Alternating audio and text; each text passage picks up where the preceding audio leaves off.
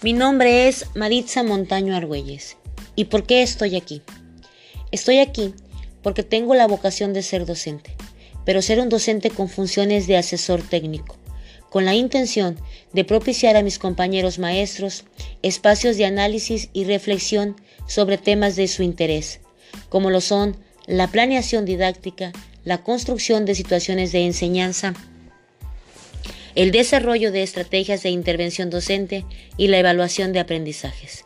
Además, considero que el trabajo colaborativo permite desarrollar de forma integral el avance académico docente y al mismo tiempo se ve reflejado en el proceso educativo de los alumnos. Por eso estoy aquí, para aprender juntos y poder compartir. Gracias.